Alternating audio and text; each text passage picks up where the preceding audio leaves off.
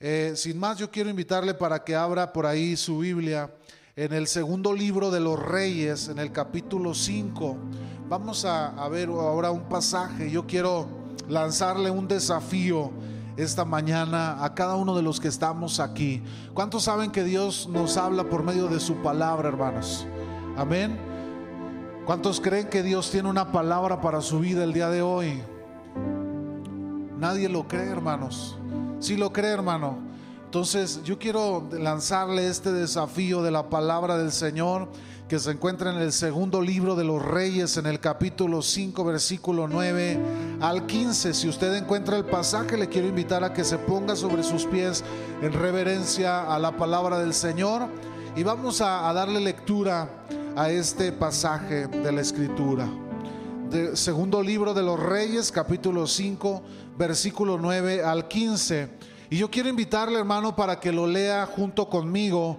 Vamos a leer, usted lee los versículos, yo comienzo con el versículo 9, los versículos nones, y usted me va acompañando con los versículos pares. Quiere decir, yo, leo, yo empiezo el 9, ustedes me acompañan con el 10, yo el 11 y así sucesivamente. En el versículo 15 nos unimos todos juntos, amén.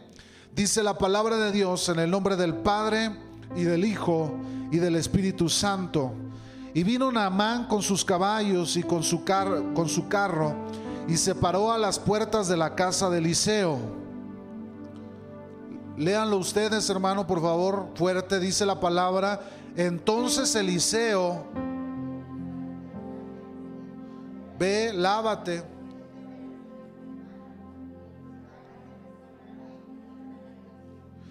Y Naamán se fue enojado diciendo, he aquí yo decía para mí, saldrá él luego y estando en pie invocará el nombre de Jehová su Dios y alzará su mano y tocará el lugar y sanará la lepra. No son mejores si me lavare en ellos Mas sus criados se le acercaron y le hablaron diciendo, Padre mío, si el profeta te mandara alguna gran cosa, ¿no la harías? Cuanto más diciéndote, lávate y serás limpio.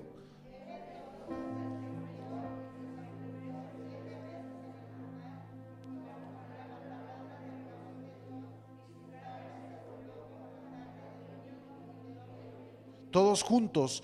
Y volvió el varón de Dios, él y toda su compañía, y se puso delante de él y dijo, He aquí, ahora conozco que no hay Dios en toda la tierra sino en Israel. Te ruego que recibas algún presente de tu siervo. Vamos a orar. Señor, te damos gracias por la palabra que el día de hoy traes a nuestra vida. Señor, yo quiero pedirte que seas tú hablando por medio de mis labios, Señor. Yo pongo mi incapacidad, mi falta de pericia en tus manos y te ruego que tu Espíritu Santo sea tratando en cada corazón, en cada necesidad, en cada vida, Señor, aquí presente, en el nombre precioso de Cristo Jesús. Quita todo obstáculo, Señor, de en medio. Quita toda, eh, Señor, orgullo. Quita toda incertidumbre, Dios, de nuestro corazón. Quita toda duda, Señor, de nuestros corazones. Ayúdanos, Señor, a entender lo que tú estás hablando el día de hoy a nuestro corazón. En el nombre de Jesús de Nazaret. Amén y amén. Puede tomar su lugar un momento. Yo quiero hablarle, hermanos, el día de hoy. Quiero lanzarle un desafío a cada uno de los que estamos aquí en este lugar. Eh, yo he llamado a este sermón, a esta predicación, el desafío de creer. Hermanos, todos nosotros como creyentes hemos recibido el desafío, de creer a la palabra, de creer al Señor, de creer en su llamado, de creer que Él, hermanos, es quien nos ha estado llamando a cada uno de nosotros. Yo le quiero lanzar el desafío a su vida de poder creer en lo que Dios quiere hablar el día de hoy a su vida. Que usted pueda tener, hermanos, de, en su corazón la convicción y el valor para creerle a la palabra de Dios, para creerle a Dios frente a toda adversidad. El segundo libro de los reyes, hermanos, nos narra la historia de un hombre llamado Naamán. Naamán es el nombre de un general arameo distinguido del reino de Siria que a menudo, hermanos, había llevado a los sirios a la victoria. Este hombre fue un contemporáneo de la época del profeta Eliseo.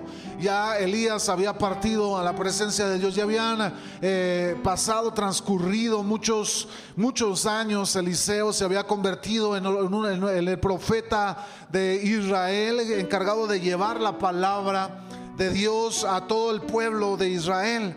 Y dice la palabra de Dios que el reino de Siria que había, se había fortalecido en su imperio, en su ejército, existía un hombre llamado Naamán.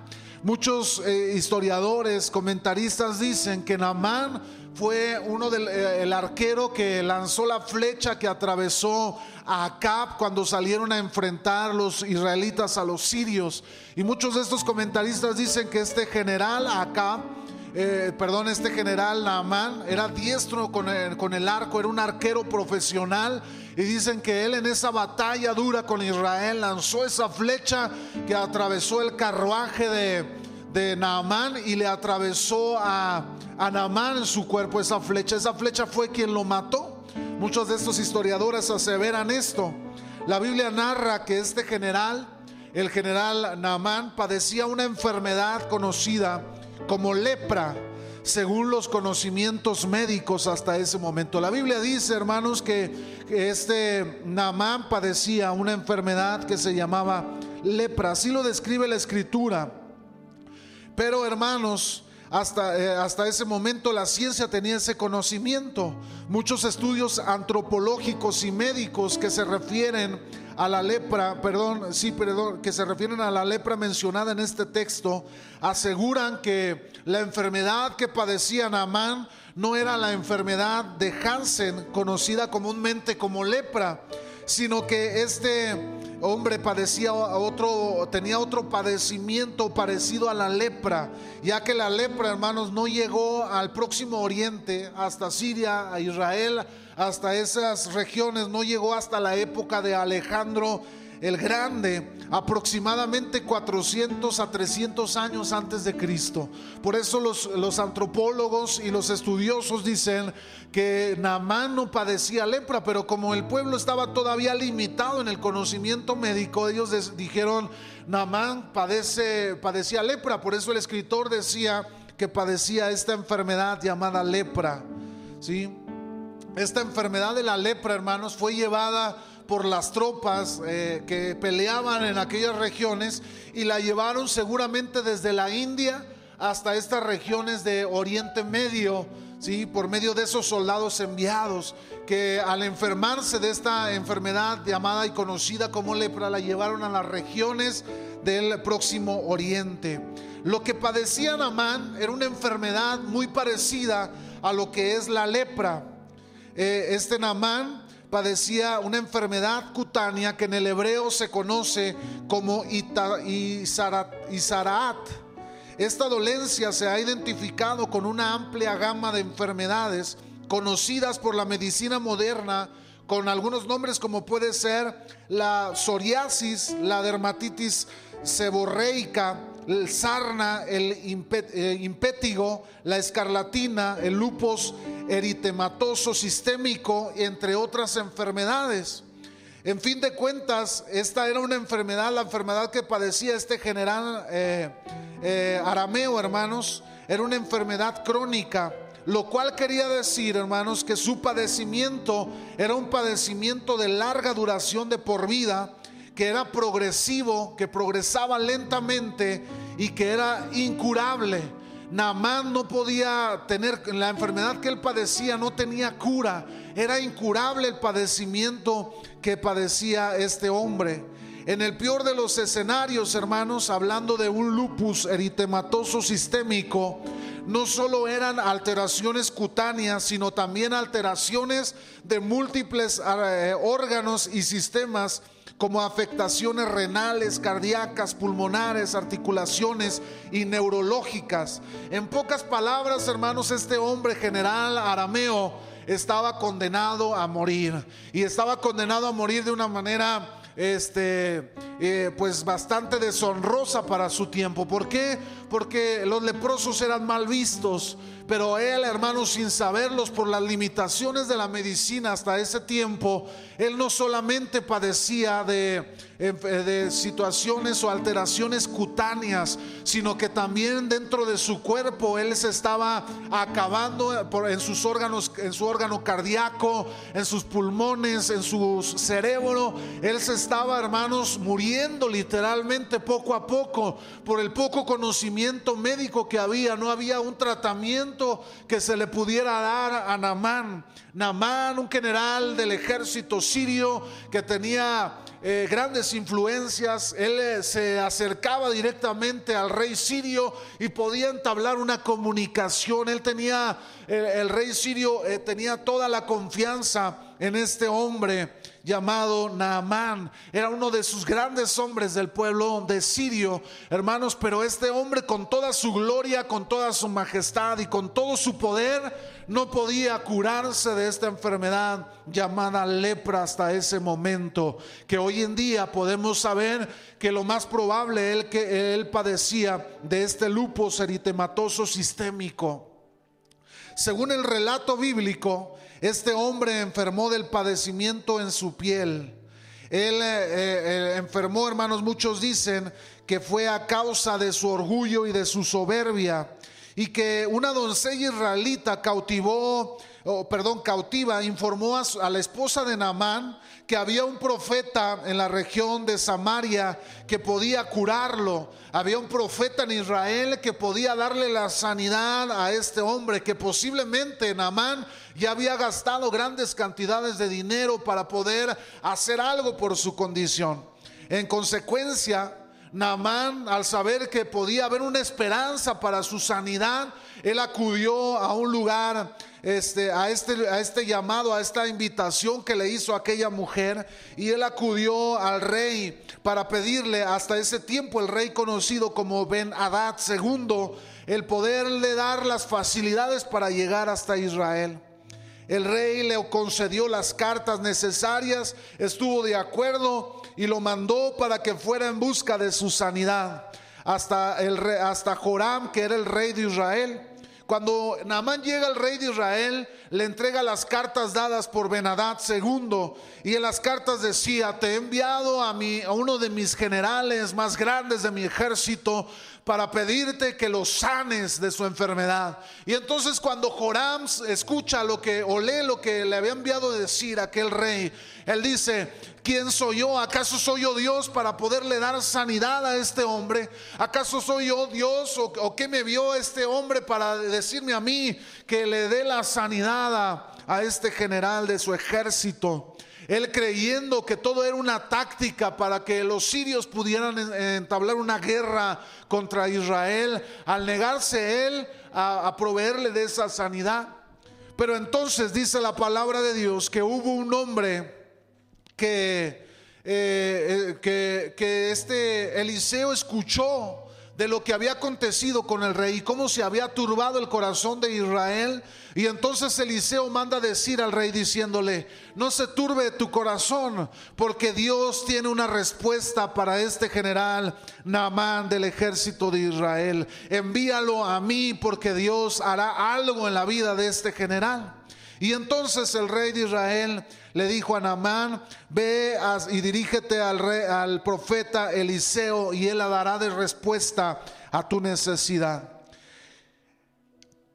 Hermanos, antes de encontrar a Naamán, eh, le mandó decir, Naamán, cuando, cuando Naamán iba en camino a encontrar a Eliseo, Eliseo mandó decirle a Naamán, ni siquiera Eliseo tuvo eh, ahora sí que la atención, como muchos de nosotros pudiéramos decir, de poder recibir a Naamán cara a cara y poder darle el mensaje él directamente, sino que mandó a su, a su siervo y le dice, encuéntrate con Naamán y dale un mensaje. Dile que vaya al río Jordán, se zambulla siete veces en el río y la séptima vez que él salga del agua, la lepra que él tiene será quitada de su cuerpo. Dice la palabra de Dios que cuando Namán recibe el mensaje, Namán se enojó, se enfureció porque le había dado esa respuesta el profeta de Dios. Namán se sintió muy decepcionado, ya que había esperado que el profeta se encontrara directamente con él, en persona, directamente cara a cara, y que él esperaba que Eliseo le suplicara a Dios frente a él, diciéndole, sana a este hombre. Él esperaba que las cosas se hicieran con bombo y caravana. Él esperaba que se hicieran las cosas de otra manera. Él no se imaginaba que le iban a enviar al criado de, de Eliseo para decirle el mensaje. Y mucho menos esperaba que le diera la respuesta que Eliseo le había enviado diciéndole, zambúllete siete veces en el río Jordán y cuando salgas la séptima vez, la lepra será quitada de tu cuerpo. Muchos comentaristas, hermanos, relacionan la lepra que Namán tenía con, eh, como una consecuencia del orgullo, la vanidad y la altivez que Namán tenía en, su vida. Namán era un rey soberbio, era un, perdón, un general soberbio. Él estaba acostumbrado a pasearse con los más altos rangos en el reino de Siria. Él era un hombre que no podía aceptar que un hombre, un criado, un esclavo, un siervo de alguien más viniera y se dirigiera a él para darle un mensaje, tal y como lo hizo el siervo de Eliseo. La Biblia nos dice, amados hermanos, que Naamán fue desafiado por la palabra del profeta Eliseo. Esta palabra lo confrontó con su orgullo y con su soberbia que a final de cuentas dependería de Namán el poder recibir lo que este hombre tanto anhelaba, que era su sanidad. Hermanos, yo no sé el de los que estamos aquí, cuántos muchas veces hemos anhelado una respuesta de parte de Dios. Muchas veces hemos clamado a Dios por una respuesta a nuestras vidas. Le hemos pedido que Él venga a acudir a nuestro rescate, que nos salve, que nos liberte, que nos sane. Expresamos a Dios un grito de angustia pidiéndole al Señor, yo quiero ser sano, yo quiero ser libre, yo quiero recibir en mi vida una respuesta de parte de ti. Le exigimos muchas veces a Dios una respuesta para nuestra vida. Y cuando Dios responde, entonces nos damos cuenta que la respuesta de Dios no era como la esperábamos y muchas veces nos decepcionamos por lo que Dios ha respondido a nuestros corazones, a nuestro deseo, a nuestro clamor por, de nuestra necesidad. Hoy seremos desafiados por la palabra del Todopoderoso para atrevernos a poner en acción nuestra fe. Pero ¿cómo podemos hacer esto, hermano? No lo, lo, vamos a ver y lo vamos a encontrar en el pasaje que nosotros acabamos de leer. El primer punto, hermanos, el cual yo lo quiero desafiar en esta en esta mañana es, atrévase a creer a la palabra de Dios, atrévase a confiar en la palabra que Dios está hablando a su vida, atrévase a depositar toda su confianza en la palabra que Dios está hablando a su corazón. En, la en primera instancia, hermanos, el general sirio tuvo problemas con las instrucciones dadas por medio del profeta. Aún y a pesar de que dichas instrucciones producirían su completa salud. Cuando Dios, cuando Eliseo manda a aquel siervo y le da las instrucciones, Namán tuvo conflicto con recibir la instrucción, hermanos, y poner en práctica esa instrucción. Usted y yo, hermanos, tomamos muchas veces actitudes similares a las de este hombre, entrando en conflicto con el hecho de creer en la palabra de Dios. A pesar de que el creer y confiar en esa palabra, hermanos, de poder depositar, de poder eh, nosotros confiar en esa palabra, nos pueda traer salud, libertad y bienestar para nuestra vida. Hay veces entramos en conflicto en creer la palabra, seguimos dudando de lo que Dios puede hacer en nuestra vida. Dios ha dicho, yo voy a estar a tu lado, yo voy a estar contigo, yo te voy a levantar, yo voy a, levantar tus manos, te harán frente, pero tú no tendrás frente porque nadie podrá hacerte contra ti. Hermanos, y muchas veces dudamos de la palabra de Dios, aún y a pesar de que Dios la ha hablado a nuestra vida. En infinidad de ocasiones permanecemos en condiciones desfavorables, hermanos. Escuche bien esto. En infinidad de ocasiones permanecemos en condiciones desfavorables por el simple hecho de no atrevernos a depositar nuestra fe en la palabra de Dios. Seguimos batallando con necesidad, con adversidad, con situaciones adversas, porque no somos capaces de creer a la palabra que Dios ha dicho. La Biblia nos dice, en el comienzo Dios habló, lanzó la palabra y las cosas fueron hechas de la nada solamente por la palabra de Dios. Pero el ser humano tiene un conflicto interno en su corazón, porque aún y a pesar de que Dios ha lanzado la palabra, no podemos ser capaces de creer en ella. Qué tremendo es esto, hermano. Entramos en conflicto al momento de aceptar lo que Dios habla en su palabra. La duda, el temor y la incertidumbre oscurece nuestra visión. Dios ha hablado, dice la Biblia, de una y de muchas maneras. Él ha hablado a, a, su pueblo de muchas formas, pero el pueblo parece ignorar lo que Dios está hablando porque no pueden ver con sus propios ojos de la fe lo que la palabra de Dios ha hablado acerca de vosotros. Yo quiero hablarle en esta mañana también a los padres, de los, a los sacerdotes del hogar. Hermanos, como padres y sacerdotes de nuestro hogar, de nuestra casa, tenemos la responsabilidad de enseñar a nuestra familia a creer y a confiar en la palabra de Dios. Muchos hogares están cayendo a pedazos, hermano, porque no han sido prudentes ni han sabido escuchar lo que Dios ha hablado a los corazones. Esta labor, hermanos, nos resultará imposible si no somos capaces primero nosotros de creer en ella.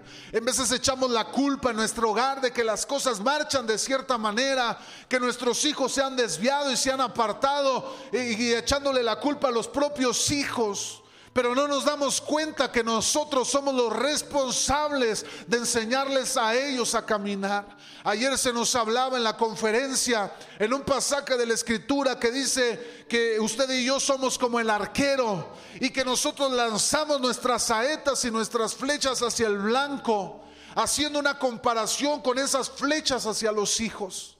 Y luego dice que es bienaventurado quien llena su aljaba de esas flechas. Hermano, yo tengo tres hijos.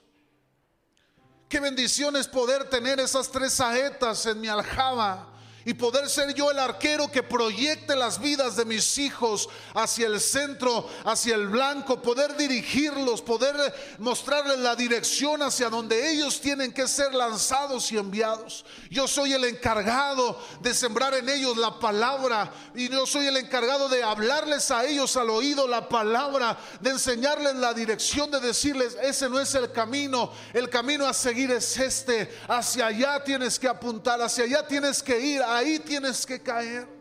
Muchos de nuestros hijos se han apartado porque nosotros no hemos sabido darles la dirección que la palabra de Dios nos enseña. Porque no hemos sido capaces de creer a la palabra.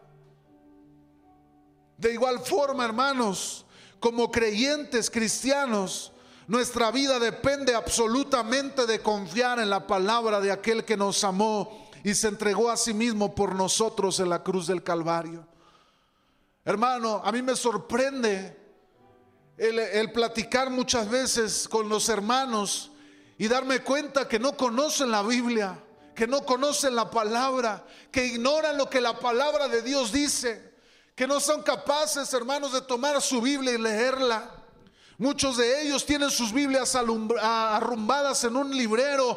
Ahí van y se compran una hermosa Biblia a la librería y lo único que hace esa Biblia es formar parte de la decoración de un librero.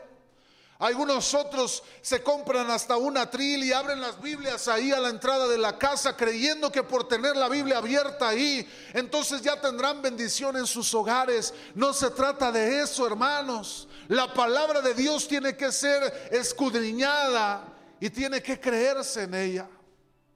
No hay resultados si usted no se atreve a creer a la palabra de Dios. La fe es el medio por el cual, hermanos, las promesas se hacen visibles y tangentes en nuestra vida. No hay otra manera. Segundo aspecto en este desafío de la fe, hermanos. Usted y yo debemos atrevernos hacer un lado aquello que estorba en el camino. Yo no sé usted, pero muchas veces ponemos muchas trabas o nos rehusamos a quitar aquello que estorba nuestro camino. La palabra de Dios nos habla que entre otros de los conflictos que enfrentó Naamán fue con el hecho de tener que hacer frente a su orgullo y a su altivez, ya que consideraba que las instrucciones que le había dado el profeta denigraban y humillaban su dignidad y su posición. Hermanos, este, este, este general del ejército sirio, cuando vino el siervo de, de, Eliseo, él no aceptó, no, no, recibió con agrado al siervo de Eliseo. Él quería ver directamente a Eliseo. Él quería que el profeta viniera y le diera la palabra directamente. Pero aparte, después de la instrucción dada del, siervo de Eliseo, él tampoco recibió con agrado las formas y los medios en que Dios iba a obrar en su vida para recibir su sanidad. Hermanos, el orgullo de este hombre era un estorbo para la palabra que Dios había lanzado a la vida de este hombre. El orgullo y la altivez del corazón de Namán estaba siendo un escudo, una barrera, un obstáculo para que la obra de Dios, para que la gloria de Dios se manifestara en la vida de este hombre Namán. La palabra de Dios siempre, hermanos, y yo quiero que usted aprenda esto en su carrera cristiana. Siempre nos va a llevar a ser confrontados con nuestro pecado, con nuestras actitudes y con todo aquello que estorba nuestro caminar cristiano. Si algún día Dios le habla a su vida, y usted comienza a decir, es que a mí no me gusta eh, dejar esto, yo estoy a gusto así, es porque Dios posiblemente está tratando con su orgullo, con su altivez, con aquellas actitudes en su corazón o posiblemente con pecados en su vida que, no, que se rehúsa a abandonar. La palabra de Dios nos confronta. En muchas ocasiones, hermanos, en nuestra vida cristiana no avanzamos, no crecemos y nos vemos envueltos en situaciones adversas por evitar hacer frente a aquello que Dios tiene en nuestra actual condición. Aún y a pesar de que eso signifique la solución a nuestra necesidad. Fíjese cómo Liceo le había dicho, zambúllete siete veces en el río Jordán y vas a ser sano. ¿Qué haría usted, hermano, si Dios le hablara y le dijera, ve y zambúllete siete veces en la presa y, entonces vas a recibir la sanidad de tu cáncer, la sanidad de tu enfermedad, de tu depresión, de lo que estás viviendo. ¿Qué haría usted, hermano? Le diría a Dios, Señor, pero ¿por qué a, la presa Guadalupe Victoria? ¿Por qué no me mandas a Mazatlán? Allá el, el mar está calientito. Allá puedo disfrutar del calorcito y de las palmeras y, y del sol un rato. ¿Se pondría usted esos moños, hermano? Diríamos coloquialmente. Yo creo que todos nosotros saldríamos corriendo a zambullirnos, pero este hombre era tan orgulloso que él no quería hacerlo, aunque eso significara recibir su sanidad.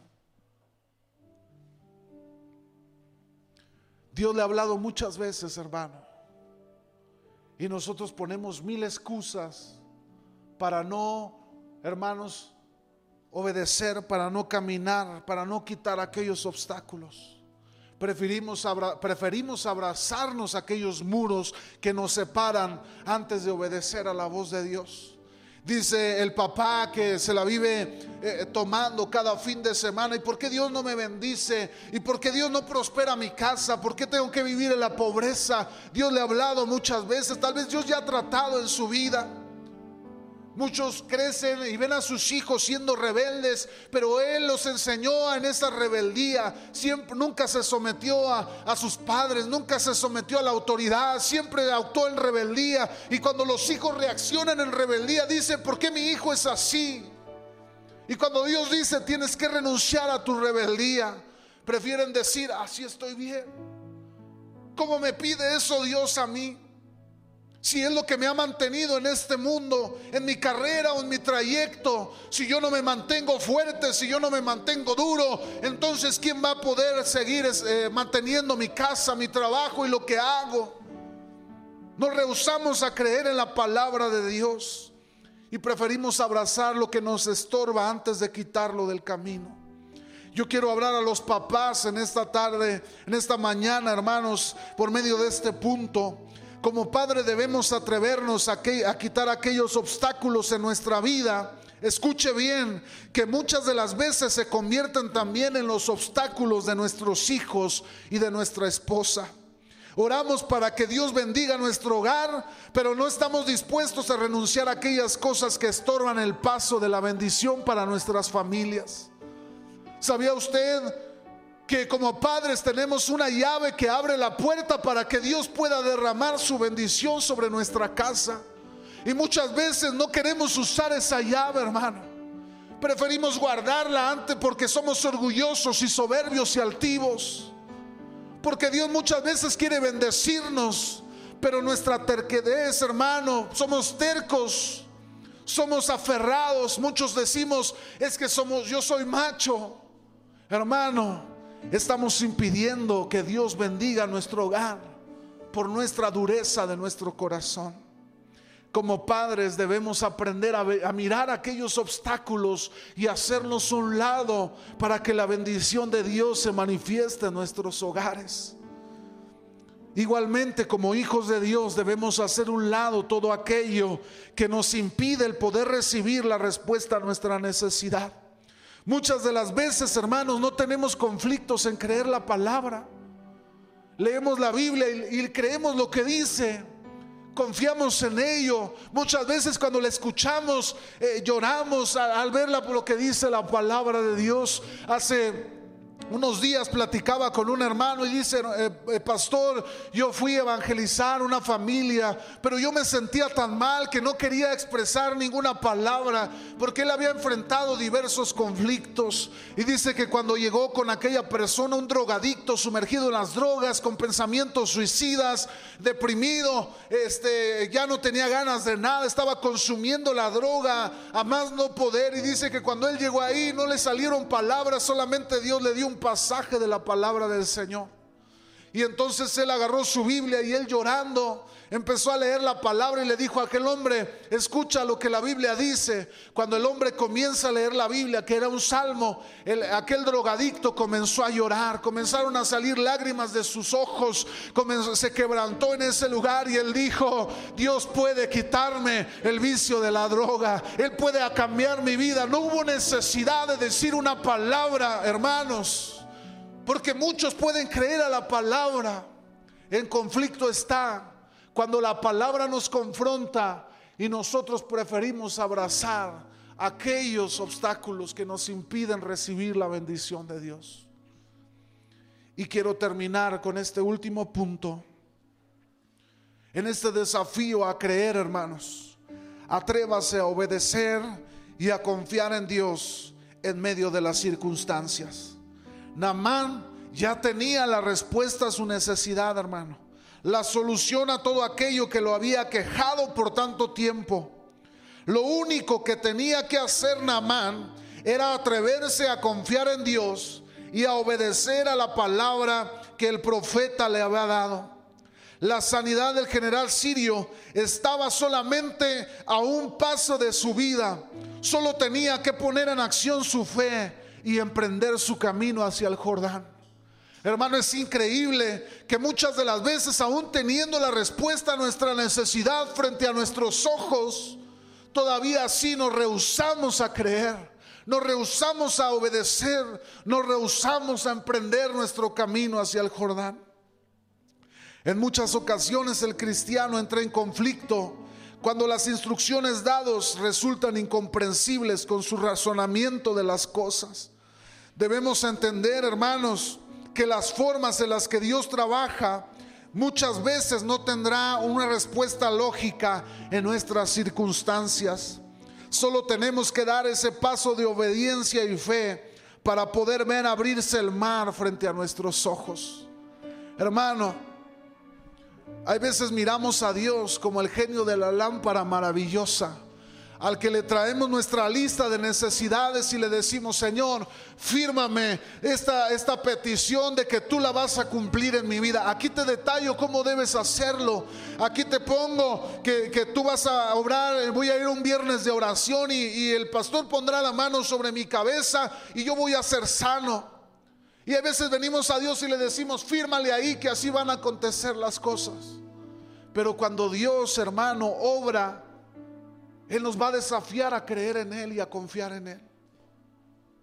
Tenemos un Dios tan creativo, hermanos, que la mayoría de las veces nunca va a obrar igual que como obró con la otra persona. Dios es maravilloso. Dios es hermoso. Y a veces tenemos ese conflicto de poder actuar conforme a lo que Dios quiere hacer en nosotros. Como sacerdotes del hogar, debemos atrevernos a, obedecer y a tener confianza en Dios a pesar de las circunstancias que estemos viviendo. Nunca, escuche bien hermanos, veremos la gloria de Dios y sus maravillas obrando en nuestra vida y hogar mientras no tengamos el valor de poner en obediencia y acción nuestra fe. Nuestra familia será bendecida proporcionalmente en la medida de nuestra obediencia y de nuestra fe depositada en Dios. Señor, pero ¿por qué no cambian las cosas? Porque Dios ya nos ha hablado, nos ha dado la respuesta a nuestra necesidad, pero estamos aferrados a actuar conforme a nuestro criterio y a nuestra razón. E ignoramos lo que Dios ha hablado constantemente a nuestra vida. En los conflictos matrimoniales muchas veces estamos, eh, eh, hay veces acuden a nosotros como pastores diciendo, pastor, tengo problemas en el hogar con mi esposo, con mi esposa, ya no sé qué hacer. Y cuando uno lanza el consejo y le dice, hermano, aprende a ceder, aprende a escuchar, aprende a dejar aquello que está afectando tu relación y dicen, prefiero mejor perder la relación con mi familia. Las cosas no cambian porque no somos hermanos valientes para aprender a, cambiar las cosas que estamos haciendo. Si usted sigue, está pidiendo un cambio en su vida, pero sigue haciendo lo mismo en usted, en su caminar, nada va a cambiar. Todo va a seguir igual, hermano. Y con esto quiero terminar. Como cristianos, no podemos quedarnos sentados viendo desfilar a aquellos que se atreven a ir más allá de las buenas intenciones al escuchar la palabra de Dios. Es necesario emprender nuestro camino al Jordán. No hay otra manera de ver la gloria de Dios, hermano. Namán no tenía otra forma de recibir su sanidad. Y los, los que le acompañaban del ejército, los soldados le dijeron, no podían creer lo que Namán estaba diciendo. Y le dicen a Namán, disculpe Señor, pero ¿A poco usted por recibir su sanidad no va a ir al Jordán a zambullirse? Solamente serán siete veces y usted recibirá su sanidad. No podían creer lo que Namán en su orgullo, en su altivez estaba contestando, diciendo, habiendo mejores ríos en Damasco, me mandan a este río del Jordán. Y entonces Namán recapacitó y emprendió su camino hacia el Jordán. Hermano, lo que Namán vio fue la gloria de Dios manifiesta en su vida. Cuando él obedeció la palabra, cuando él accionó en su fe, todo fue diferente, todo fue transformado. La lepra, ese lupus, hermano, salió de su cuerpo y dice que su piel fue como la de un bebé.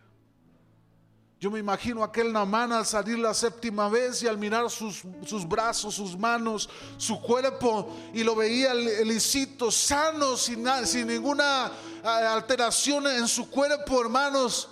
Me imagino que ahí mismo en el agua cayó de rodillas delante de Dios, agradecido por lo que Dios había hecho.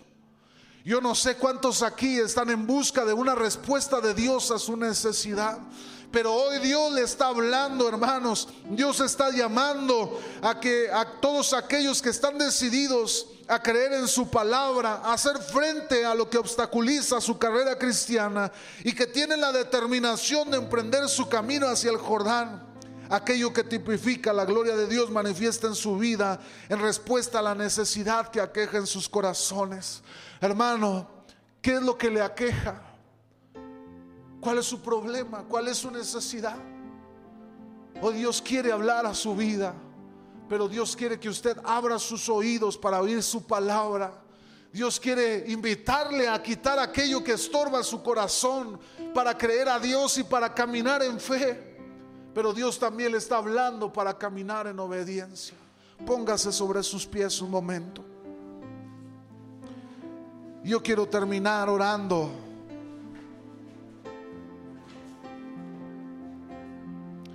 Fíjese lo que dice la palabra de Dios. No temáis, estad firmes y ved la salvación que Jehová hará hoy con vosotros, porque los egipcios que hoy habéis visto, nunca más para siempre los veréis. Hermano, oh Dios quiere obrar en sus circunstancias, pero Dios quiere invitarlo a confiar en Él y en su palabra. Yo quiero invitar, si hay alguien aquí con una necesidad en su vida, a lo mejor alguien aquí viene como Naamán, esperando una respuesta de Dios para su necesidad. A lo mejor hay alguien aquí cargando en su cuerpo, en su vida, en su matrimonio, en su familia, situaciones, necesidades, adversidades que le aquejan, que le han llevado a la depresión, al, al abandono, hermanos, que constantemente claman a Dios pidiendo misericordia y una respuesta.